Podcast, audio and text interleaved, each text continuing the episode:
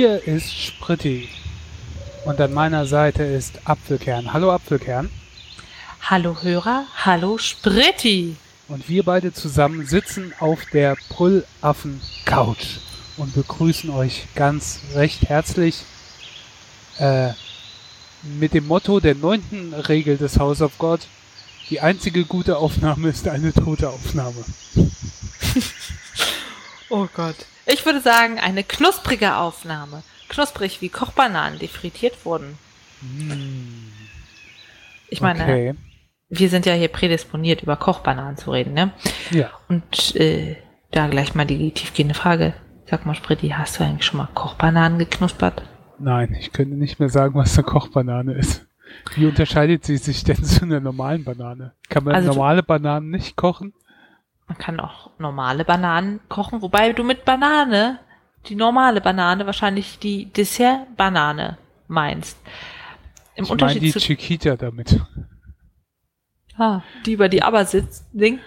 Ja. Ähm, nee, die Chiquita Dessert-Banane kann roh gegessen werden. Die Kochbanane dagegen nicht. Die ist eine stärkehaltige Beilage, die in zum Beispiel Asien, Südamerika oder auch Afrika behandelt wird wie Kartoffeln, sprich als Beilage oder als mehliges, binnendes Element in Suppen.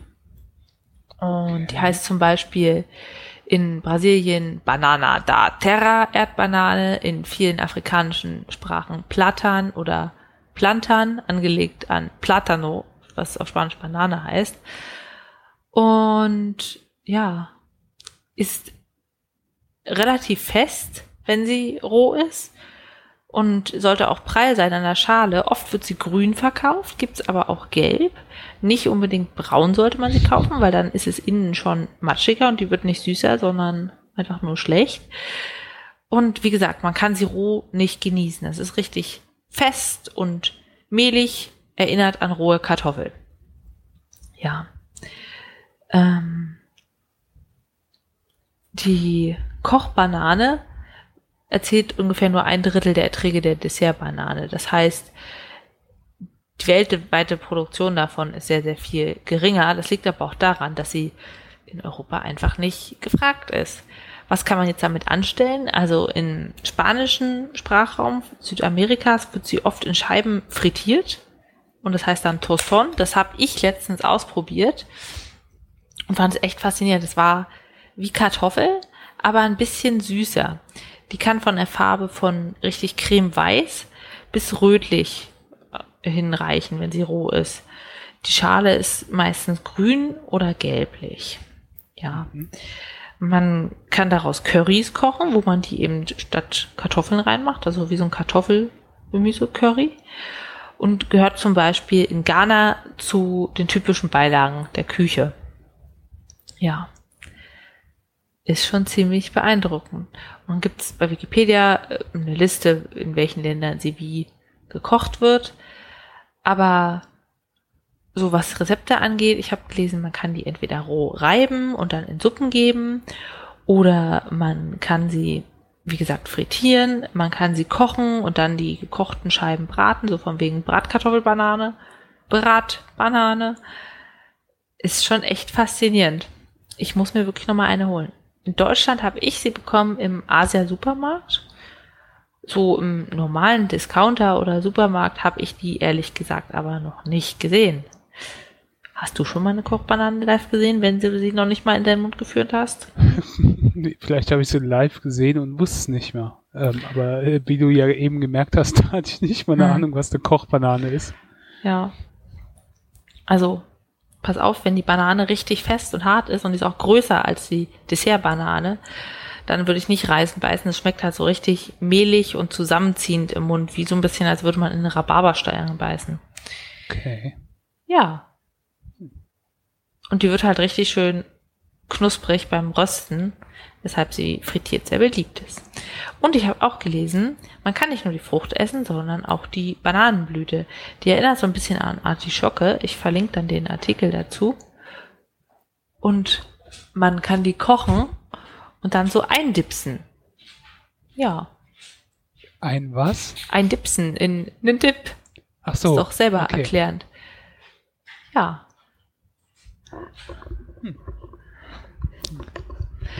Ja, so- viel zum Thema Kochbanane. Aber weißt du, was man damit wahrscheinlich nicht machen kann?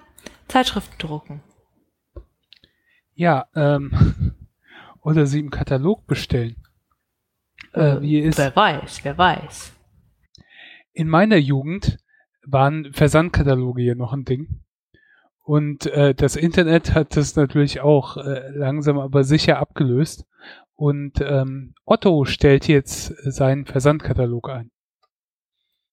Ich weiß nicht, hattet ihr noch Kataloge zu Hause? Also Otto hatten wir nie zu Hause, aber Quelle war bei uns immer daheim. Weiß ich nicht. Welle? Nee, bei uns gab's immer Bader. Sagt dir das was? Ja, ja, Bader sagt man auch was, aber. Wir waren eine Bader-Familie. Also Nix im, Otto. im Winter wird der letzte Hauptkatalog von Otto rausgegeben, weil 95% der Kunden Digitalbesteller sind. Krass. Äh, andererseits, natürlich, du kannst so einen Katalog nie aktuell haben und so, und im Internet kannst du die Preise verändern und kannst auch anders suchen.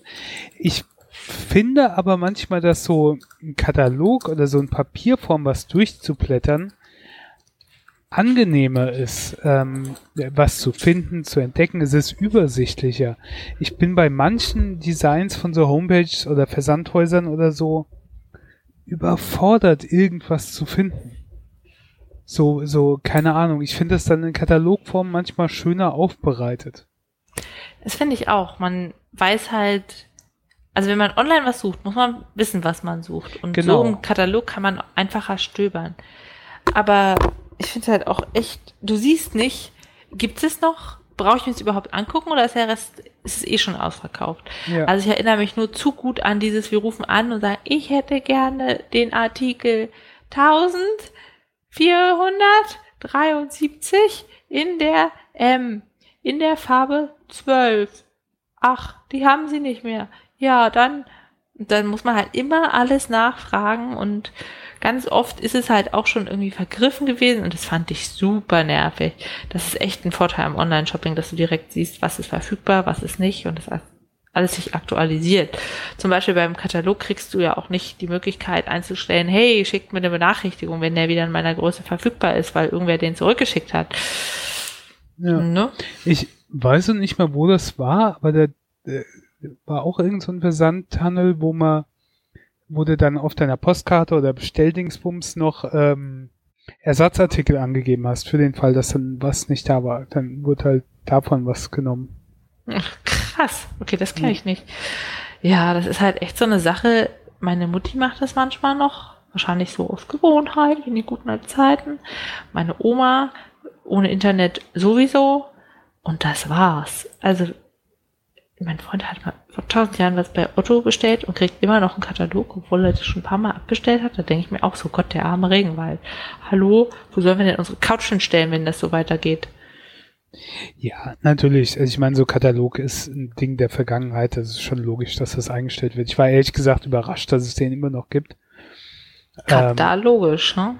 Ja, aber äh, halt diese Übersichtlichkeit, die fehlt mir dann doch noch manchmal. Da finde ich das, keine Ahnung, finde ich das schöner aufbearbeitet. Außerdem kannst du auch mit dem Katalog so im, im Bett liegen oder so und dann Eselsohren reinmachen, reinknicken, damit du Dinge wiederfindest und so weiter.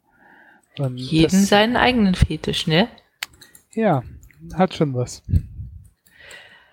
Hm, ja, wahrscheinlich machen sie dann so ein Online-PDF vom Katalog und den kannst du dir dann ausdrucken, wenn du es vermisst, ne? Wenn du so ein richtiges Umweltschwein sein willst. Da überlegst Oh ja. du dir das aber nochmal Wie diese Self-Print-Services, die die Wikipedia ausdrucken und so, ne? Hallo, Ja, na, als Buch Zeiten. verkaufen. Natürlich. Irgendwann ist das Internet nicht mehr so in und äh, dann bist du froh, dass du es auch in äh, gedruckter Form hast. Dann ist es das Outernet. Katalogisch, ha? Aber es heißt nicht nur von Katalogen Abschied zu nehmen, sondern auch von Junggesellen. Äh, Moment. Nee, nee, nee, wir, wir reden Nee? jetzt hier nicht von Auftragsmord. Nee. vom Dasein als Junggesellen. Ich war am Wochenende bei einem Junggesellenabschied. Jetzt bin ich enttäuscht. Ich habe mir da was anderes vorgestellt, aber na gut, dann reden wir halt darüber. Es ist so eine Betonfabrik an einem großen Fluss. Da gibt es so Gussformen, wo man Junggesellen reinstellt. Und dann werden die mit einem Ständer versehen, nicht das, was ihr jetzt denkt, und dann über die Klippe geschoben. Und dann sagt man Abschied, Platsch. Natürlich nicht. Okay. Ähm, Junggesellenabschied. Genau. Weiß ich nicht. Damals, Spritti, als du jung war, gab es das schon? So einen Junggesellenabschied? Oder ist es auch in deinen Augen irgendwas, was jetzt in letzter Zeit erst aufgekommen ist? Das äh, gab es schon immer, aber in meinem bekannten oder Freundeskreis wurde das nie so großartig zelebriert. Man ist zusammen weggegangen und was getrunken oder so und das war's. Und dann irgendwann hat es dann so Ausmaße abgenommen, dass sie dann nach Malle sind oder nach Köln gefahren oder sonstiges Zeug und so. Aber ich habe das Gefühl, dass äh, bei Frauen dann der Junggesellenabschied noch etwas übertriebener veranstaltet wird. Also zumindest sehe ich immer sehr häufig, häufiger verkleidete weibliche Gruppen durch die Stadt ziehen oder in Zügen irgendwo hinfahren oder sonst was als bei Männern. Bei Männern hält sich das dann doch in Grenzen. Die sind, glaube ich, glücklich, wenn sie einfach sich zusaufen. Ja, genau. Saufen. Damit man sich ja nicht dran erinnert. Ja, also, Junggesellenabschied laut Wikipedia ist der Hochzeitsbrauch, bei dem der Verlobte sich getrennt vom Partner von der, vor der eigenen, vor der eigentlichen Hochzeit Hochzeit geschlechtergetrennt feiern geht. So, da haben wir schon mal alles falsch gemacht. Es heiratet mein bester Freund männlich und ich war mit dabei. Oh Gott. Es war eigentlich kein Junggesellenabschied, weil es ja nicht geschlechtergetrennt. Aber sie haben trotzdem gesoffen. Ich glaube, dann zählt es. Genau. Und das ist so der Brauch, nochmal zu feiern, dass man ledig ist, dass man alles machen kann. Zum Beispiel sich gerne einen Stripper bestellen. Und das wird natürlich auch in amerikanischen Filmen und Serien ganz stark dargestellt, wie man sich dann die Kante gibt bis zur Besinnungslosigkeit. Siehe Hangover und irgendwie peinlich ist, am besten noch andere damit nervt und sich dann auch den Rest seines Lebens dafür schämen kann. Zumindest kommt es mir so vor. In Berlin sieht man ja auch regelmäßig so Partygruppen auf Bierbikes, wo ich mir denke, meine Güte, was machen die da? Und die sind dann halbnackt in Frauenkleidern oder der Bräutigam ist als Würstchen verkleidet mit so einem Ganzkörper-Würstchenanzug, weil er das arme Würstchen jetzt verheiraten muss. Und der Rest hat halt so eine Schürze wie ein Grillmeister und ist nackig. Also irgendwas ganz peinliches lässt man sich umstellen. Gleiche Shirts mit einem Mottospruch. Muss halt auch nach außen sichtbar sein. Ja, und irgendwie kommt es mir so vor, als wäre der Brauch relativ neu in meinem Leben. Jetzt nicht nur, weil ich so langsam in dem Alter bin, wo Leute um mich herum heiraten, oh Gott, oh Gott, oh Gott, sondern auch, weil es einfach vermehrter auftritt, glaube ich. Ich kenne von meinen Eltern zum Beispiel einfach nur, dass es einen Polterabend gibt. Ja. Am Abend der, vor der Hochzeit oder eine Woche vorher. Und da wird man halt aufgerufen dazu, altes Geschirr mitzubringen, aber kein Glas oder Spiegel, denn Spiegel und Glas zerbrechen bringen Glück, aber Scherben äh, bringen Unglück, aber Scherben bringen Glück und das heißt auch so sich symbolisch von alten Töpfen verabschieden und wer was zerdeppert, der opfert den Göttern und der Krach vertreibt böse Geister und all diese kleinen Sinnbilder. Und das kenne ich. Das ist auch ein Zeichen für Wohlstand, sich quasi leisten zu können, was zu sorgen. Ja, Polterabend kenne ich auch noch von meinen Eltern und so. Ja. Genau, und meine Eltern hatten auch einen Polterabend, aber keinen Junggesellenabschied. Und das macht man traditionell zusammen mit dem Partner und zusammen mit der Familie, aber auch häufig den Gästen, die nicht eingeladen sind zur Hochzeit, weil man halt nur eine gewisse Kapazität hat. Und ich habe gelesen, das traditionelle Gericht beim Polterabend ist was? Gulasch ich war nicht so weit dabei. Äh, Hühnersuppe, weil Hühner ja ein Symbol für Fruchtbarkeit sind. Immerhin schließt okay. aus diesem toten Stein namens Ei schlüpft da ja ein neues Lebewesen raus. Ich habe gerade eben einfach gesagt, was ist einfach? Und dann machst du halt so einen Topf mit Gulasch, der kann warm gehalten werden und je älter der wird, umso besser wird er ja auch. Von daher habe ich gedacht, das ist bestimmt ein praktisches Essen. Aber okay. Ist eine valide Antwort, ey. Ja. Aber ja. Hühnersuppe macht auch Sinn. Okay. Ja. Und ich fand auch interessant, dass Hühner ja so ein Fruchtbarkeitssymbol sind und auf Englisch heißt Junggesellinnenabschied Hen Night, also von wegen weibliche Hühner. Hühnernacht. Ja, und, und äh, ähm, bei Typen? Ist bei Männern nicht irgendwas mit Stag? Also, ja. ähm, was ist das hier schon Hirsch. sowas, ne? Hirschnacht. Alle nochmal so ein bisschen über den Platz gehen und ein bisschen berühmtig rufen, auf der Brust rumtrommeln. Moment, schon wieder Brüllaffengehabe hier. Ja. Und in Prag haben wir auch unglaublich viele andere Gruppen von Junggesellenabschieden gesehen. Alle mit den peinlichen gleichen Shirts, wo ich ja schon glücklich war, dass sie das nicht hatten. Und die auch alle Geschlechter getrennt. Also es war auch nicht, nicht so, wie es wirklich sein muss, aber es war trotzdem schön. Wobei dieses ganze Saufen mir schon Angst macht. Ich habe so viele Trinkspiele gelernt, das ist bestimmt nicht jugendfrei. Ah. Ich weiß nicht, ob ich das selber wollen will. ja. So viel dazu. Ja. Ja. Kannst du dir vorstellen, wenn du mal irgendwann heiratest, dir einen Junggesellenabschied organisieren zu lassen? Nee. Also, nee. Ähm, erstmal finde ich die total furchtbar. Ich schäme mich dann schon fremd, wenn die nachts durch die Stadt ziehen dann. Aber ähm, wo ich drauf Lust hätte, schon mit Freunden nochmal wegzufahren, irgendwo hin, vielleicht irgendwo, keine Ahnung, ein Ferienhaus zu mieten oder so und dann zusammen in kleiner Runde so entspannt zu feiern. Aber dieses, nee. Aber ich bin auch kein Typ für, ich habe noch nie groß Geburtstagsparty gefeiert oder irgendwie sonst sowas. Also, Aber dein Name ist doch so Spritti. Jeder Anlass zum Saufen kommt dir gerecht. Ja, ja. Da, vielleicht war das mal so. Das ist schon lange nicht mehr so. Mhm. Ja. Äh, wer auch verrufen war, viel zu feiern, aber äh, jetzt scheinbar unter die Haube kommt und demnächst einen Junggesellenabschied haben könnte, ist äh, Justin Bieber. Und wir sind ja das Magazin für alles Wichtige zu Justin Bieber. Wenn es nichts über Ebola gibt, okay, das ist ganz wichtig hinzuzufügen. Okay. Okay.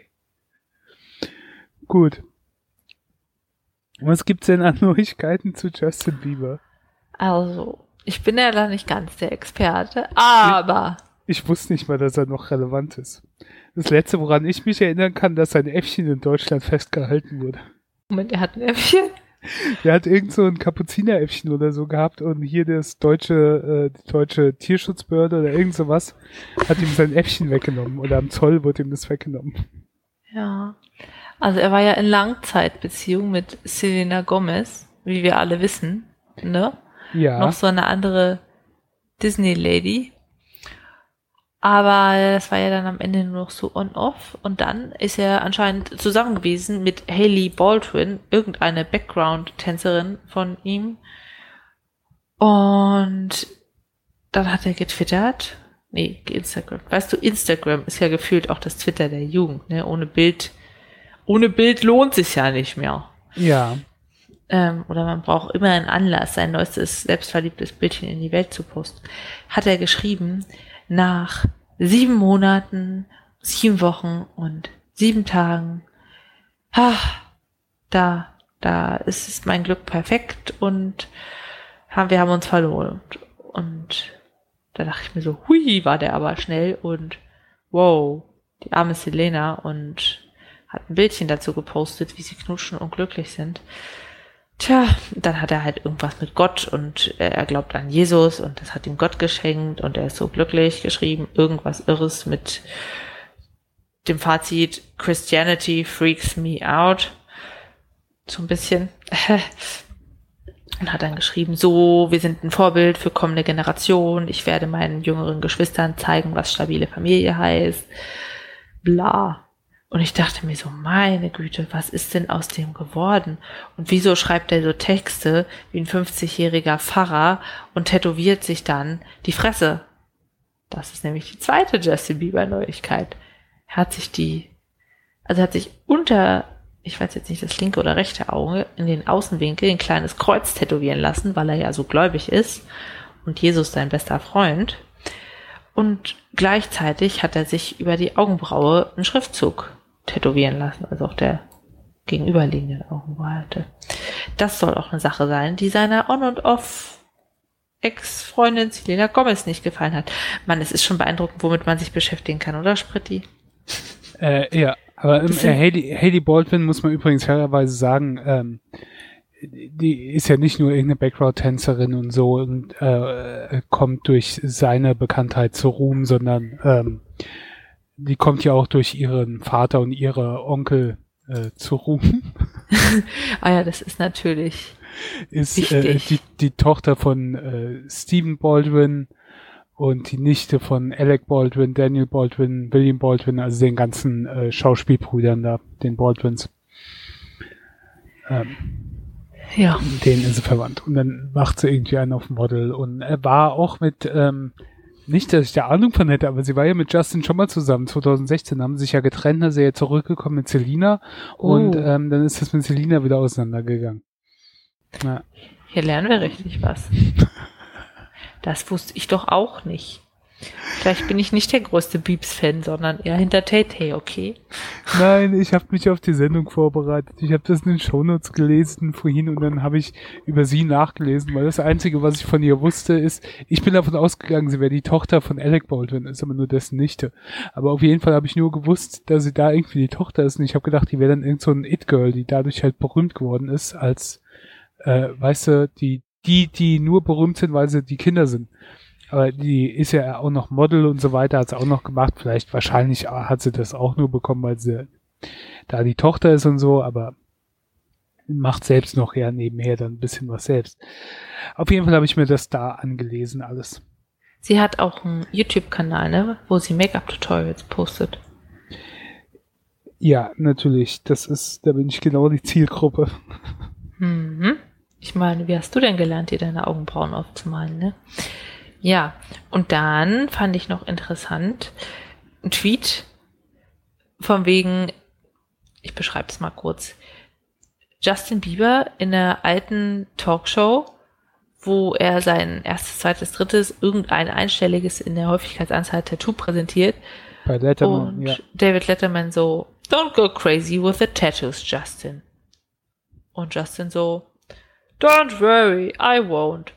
Und dann paar Jahre später der ganze Oberkörper voll tätowiert. Ja. Ah. Und der Tweet dazu ist, Justin Bieber is the main reason why I have trust issues. Fand ich sehr schön. Also, bei Tattoos, ich bin ja nicht zu spießig, aber ich finde alles, was oberhalb vom Kragen ist, äh, gefällt mir nicht. Also wenn es der Oberkörper ist von mir aus oder so weiter, oder die Arme oder sonst was, aber wenn es dann schon am Hals losgeht oder du siehst den Hals schon so zu tätowiert, äh, das finde ich immer sehr merkwürdig und Gesicht ja. geht irgendwie gar nicht. Ja. Finde ich auch. Und du kannst es halt auch nicht verstecken und Selena Gomez ja. fand es ja auch nicht gut und das ist für sie ein Zeichen von all dem, was sie nicht mag diese impulsiven Dinge. Ja. Ja, äh, ähm, Selinas Mutter wollte ja auch nicht, dass er mit Justin wieder zusammenkommt. Da haben die sich ja so ein bisschen auseinandergelebt. Habe ich bei TMZ gelesen. Oh Gott, was für unnützes Wissen ich im Kopf hab. Ne? Ja, schlimm. Okay, Spritti. Das reicht jetzt. Jetzt Gut. machen wir wieder ordentlichen Content hier, ja? Genau mit äh, aktueller mhm. Politik. Du hast da was zu äh, Russlands Präsidenten? Äh, Amerikas was? Präsidenten? Moment, Moment, er hat seine Karriere ausgeweitet? das wusste ich nicht. Ähm, ja, es gibt was Neues über Donald Trump, aber nur ganz kurz. Und zwar wollte ich sagen, ich liebe ja die Strick-Community. Puh, ich habe eben gedacht, du sagst jetzt, ich liebe ja Donald Trump. Nein! Okay, okay, okay. Meine Güte. Meine Güte. Jetzt hör mal auf, so was Schlimmes zu sagen. Ähm, ja, die haben ja schon mal diesen Pussyhead gemacht. So auf den Kommentar, grab them by the pussy als Reaktion, so von wegen, grab it if you can. Und haben alle sich pinke Mützen aufgesetzt. Und jetzt haben sie ein Muster entworfen, das Big Fat Baby Trump heißt. Und es ist quasi eine Luftballonhülle. Und ist dafür gedacht, während des Besuchs von Trump in London durch die Massen zu fliegen. Sieht aus wie ein riesiges oranges Baby mit einer Strohknoll, mit einem Strohknoll auf dem Kopf, das ganz verärgert und wutig aussieht. Eben wie so ein bockiges Baby mit Windel. Oh, ich finde das großartig und ich hoffe ja, es werden ganz viel davon gemacht und er sieht wie. Der, äh, es gab ja auch so einen großen Luftballon. Wenn, dann hätte es schon passieren müssen. Okay. Gut. Weil, weil äh, er war, bevor er sich jetzt mit Putin getroffen hat in Finnland, äh, war ja der Staatsbesuch in Großbritannien schon. Das stimmt, wo die königliche Familie sich eigentlich auch nicht mit ihm hätte ziehen lassen wollen. Ich habe mich gerade selber wo gewundert. Er, wo er einfach mal vor die äh, Queen gelaufen ist und alle möglichen Regeln da missachtet hat und so. Einfach so absurd, wie er vor ihr hermarschiert und äh, sie ist auf einmal überhaupt nicht mehr zu sehen. So ein Vollhonk. Tja. Aber das kann man ja immer noch stricken für andere Gelegenheiten, um ja. Trump zu ärgern. Ich weiß nicht, ob man das sehen kann, wenn man keinen Account hat. Klick's mal an. Ist es nicht wunderschön? Ja, ich hab's gesehen. Sieht aus so ein bisschen wie eine Erdnuss. Schon. Mit, mit Haaren. Ja. Ich liebe die Strick-Community für diese Art Humor und Initiative. Ja. ja, sehr schön. Ich gehe mal stark davon aus, dass wir das nie gebrauchen werden in Deutschland. Oh Gott. Kann man nicht vorstellen, dass er zu uns kommt. Aber nur, wenn wir alle kapitulieren und seine Freunde wollen, sein wollen. Ja, genau. Schön. Gut, dann Gut. jetzt aber weiter mit dem Quality Content. Jawohl. Ähm, mit einer Serie, die auf YouTube läuft, auf äh, YouTube Red oder ehemals YouTube Red, was jetzt YouTube Premium heißt. Und die ersten drei oder vier Folgen kann man sich sogar kostenlos anschauen.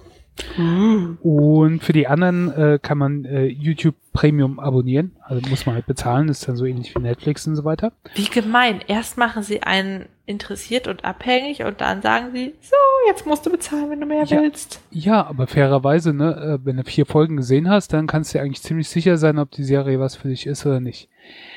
Ist sie jetzt was für mich? Ich habe alles gesehen. Ähm,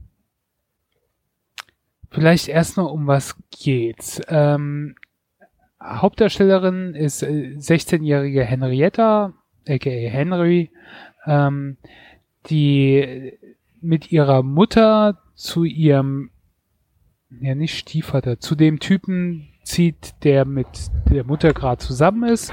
Und äh, der hat eine gleichaltrige Tochter. Und Henrietta ist so ein bisschen der, äh, ja, ähm,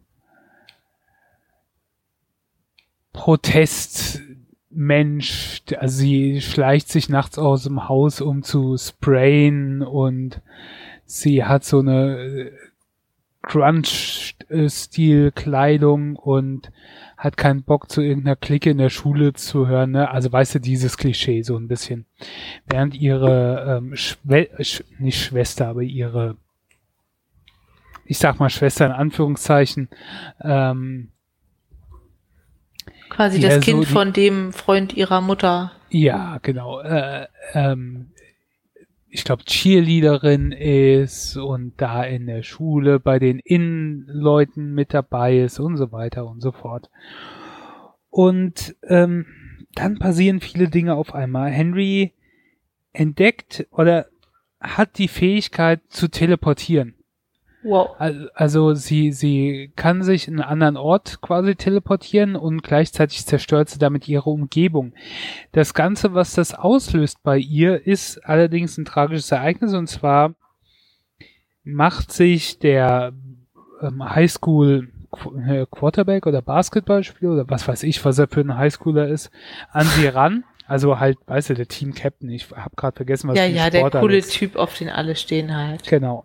Und der macht sich an sie ran und ähm, sie küssen und dann will er mehr und sie will nicht und er ähm, geht ihr an die Wäsche ohne ihre Zustimmung. Also es kommt jetzt nicht zu einer Vergewaltigung mit Penetration.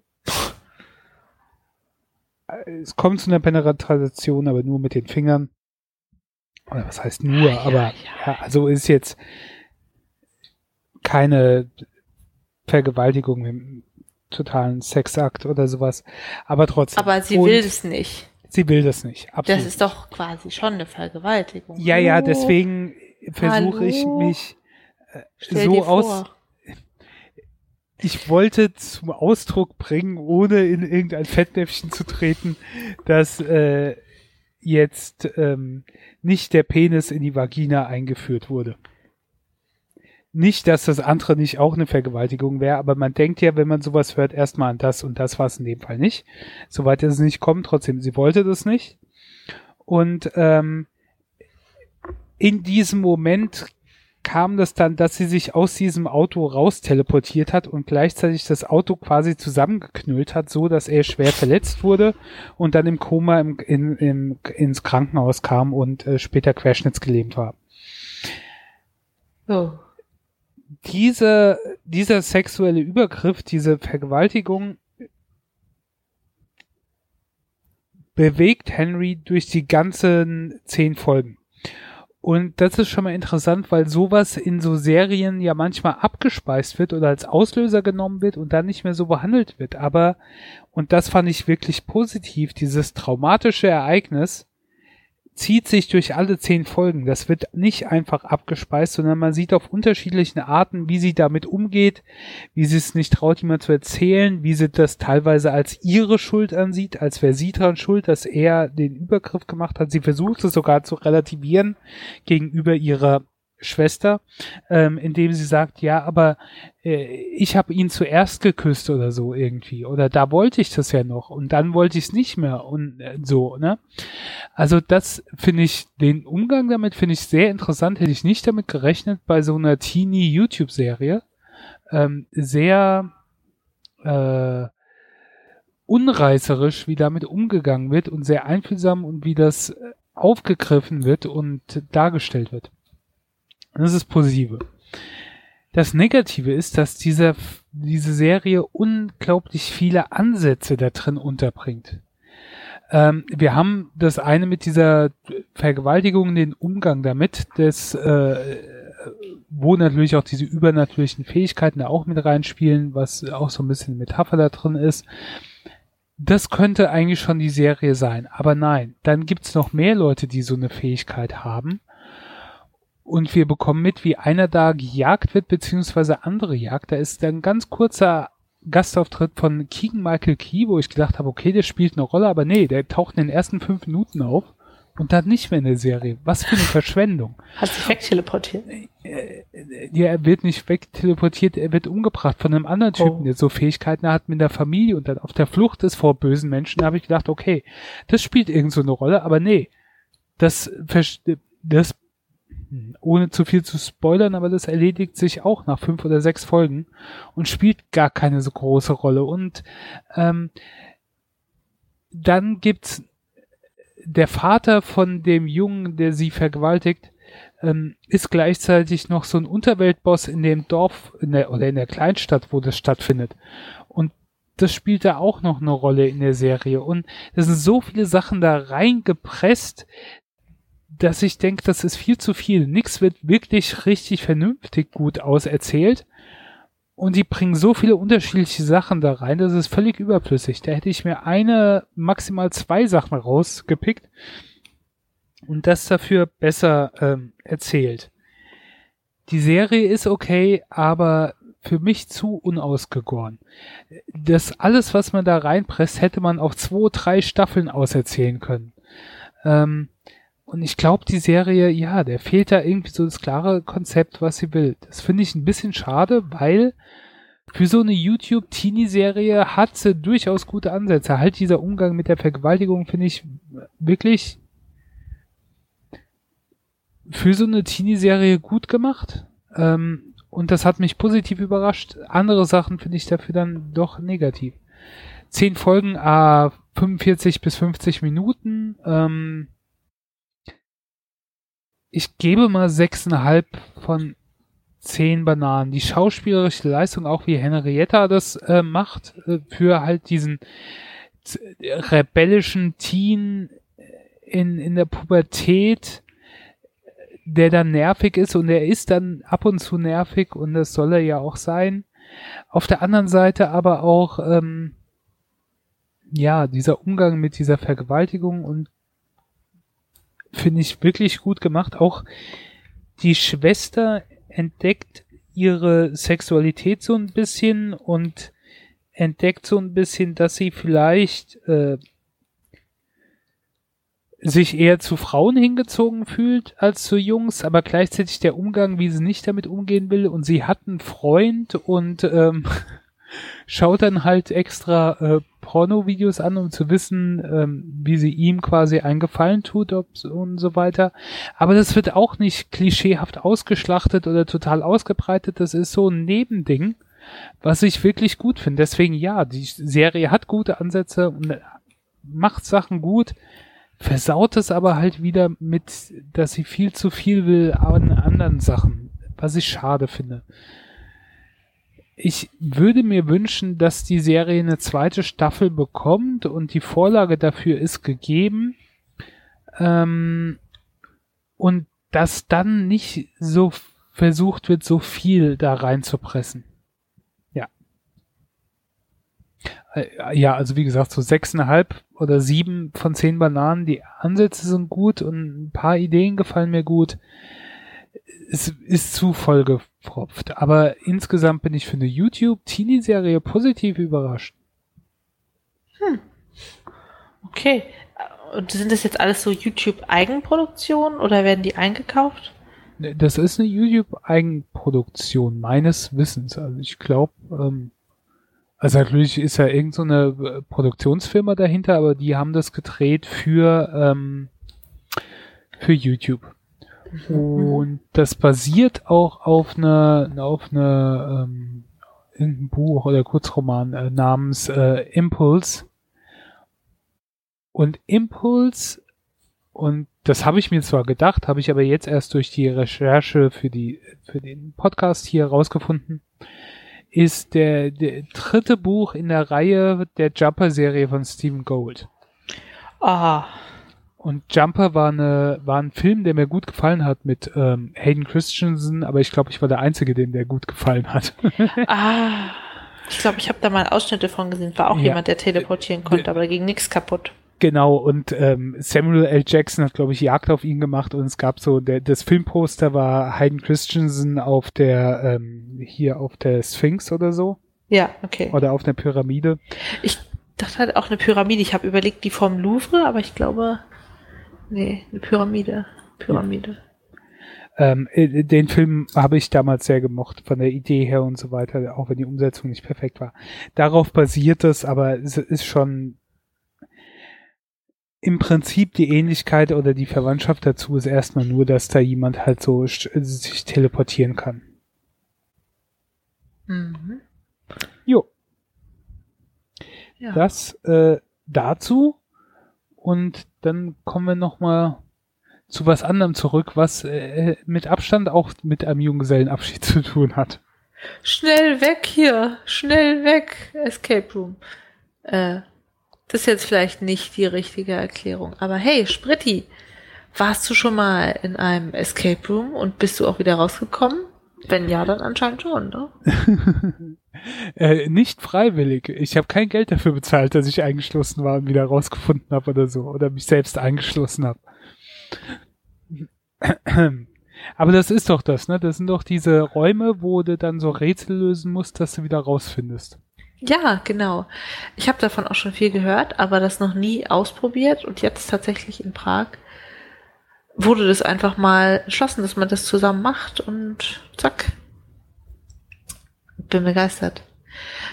Der Escape Room ist halt ein Spiel, wo man im wirklichen Leben in einen Raum eingeschlossen wird. Es gibt irgendeine Hintergrundstory. So bei uns der eine Raum war, man wird soll hingerichtet werden und muss sich befreien. Der andere war, man ist in einem Geisterhaus und soll herausfinden, warum es da spukt und dann auch wieder herausfinden, ohne verrückt zu werden durch die Geister. Und um das zu schaffen, muss man eine Reihe von Rätseln lösen. Die Hinweise dafür sind im Raum verteilt und man kann es nur lösen, wenn man die alle in der richtigen Reihenfolge knackt. Es ist so ein bisschen wie ein Computerspiel, finde ich, wo man dann Schritt für Schritt sich vorarbeitet, um dann am Ende irgendwie den Endboss zu besiegen. Und man geht in Gruppen da rein, bevorzugt Leute, die sich kennen, weil es arbeitet sich einfach besser untereinander. Wir waren fünf pro Raum und haben dann verschiedene Rollen bekommen.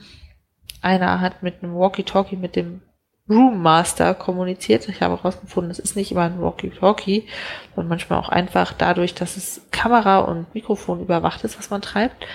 Denn der Room Master ist der Mitarbeiter, der aufpasst, dass man nicht irgendwo hängen bleibt und sich dann langweilt, so wie es damals mit Computerspielen war, wo man einfach nicht weiterkam an einer bestimmten Stelle. Der gibt dann Hinweise oder beantwortet auch irgendwelche Fragen. Natürlich jetzt nicht so, wo finde ich den Schlüssel nach draußen, aber wenn man gar nicht weiterkommt, kann man da um Hilfe bitten. Das war ziemlich cool. Ja. Und das war auch relativ viel technisch interessant gemacht. Also ich kann ein bisschen verraten, es war in Prag. Ich war in der Situation mit dem verfluchten Haus und es gab zum Beispiel viele Lichteffekte, es kamen Bücher aus dem Schrank geflogen, es gab eine Münze, die über einen Tisch getanzt ist mit einem Magnetmechanismus. Das war alles sehr, sehr schön gemacht.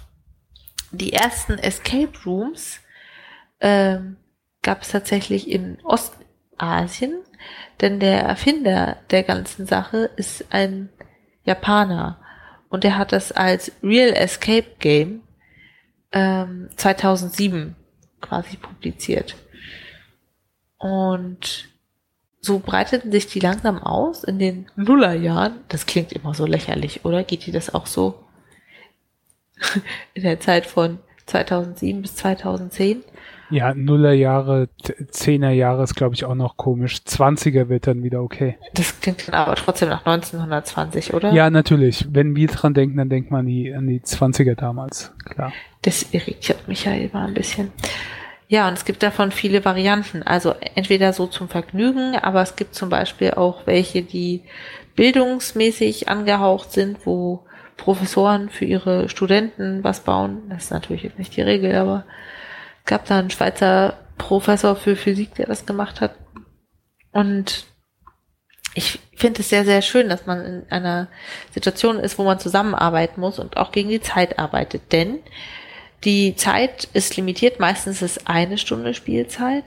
Und wenn man es nicht innerhalb der Zeit schafft, hat man es einfach verkackt und das Spiel ist vorbei. Wenn nicht, bekommt man seine quasi Finishing Time und kann das dann auch vergleichen mit anderen. Ja, das äh, fand ich ziemlich toll. Das Einzige, was ich doof finde, man kann es leider nur einmal machen, weil wenn man schon weiß, wie es funktioniert, tja, ist ja langweilig, ne? Da ist der Unterschied zu Mario Kart. Ja, ja, das heißt, wenn du sowas mal machen kannst, probier es ruhig aus. Ich finde super. Ich habe gehört, es gibt auch welche mit 3D-Brillen, wo man halt nicht wirklich in einem Raum ist, wo alles rumsteht, sondern durch 3D-Brillen irgendwie durchgeführt wird. Stelle ich mir auch interessant vor. Ob man da sich immer gegenseitig ausrennt, umrennt. Hm. Hm. Ja, und es wird halt auch sehr viel damit gespielt, mit Beleuchtung, mit wie funktioniert die Kommunikation untereinander, logische Schlüsse, Nerven behalten. Das gefällt mir. Und irgendwie ist es auch sehr schön, in dieser Situation zu sein und zu wissen, eigentlich geht es um nichts, ne? Es kann nichts wirklich schlimm werden. Weil, ja, ja ist halt ein Spiel. Ja, ist so ein großes Spiel. Früher hat man sowas als Brettspiel oder so irgendwie gemacht und jetzt kannst du halt so große Spiele machen. Klar, warum nicht? Das ist auch für große Leute, ne? Eben. So, und jetzt würde ich sagen, nehmen, nehmen wir auch mal den Exit hier. Yes. Und verabschieden uns bis zum nächsten Spiel auf der Brüllaffen-Couch. Bis dann. Vielen Dank für die Aufmerksamkeit. Tschüss. Immer schön die Bananen kochen. Tschüss.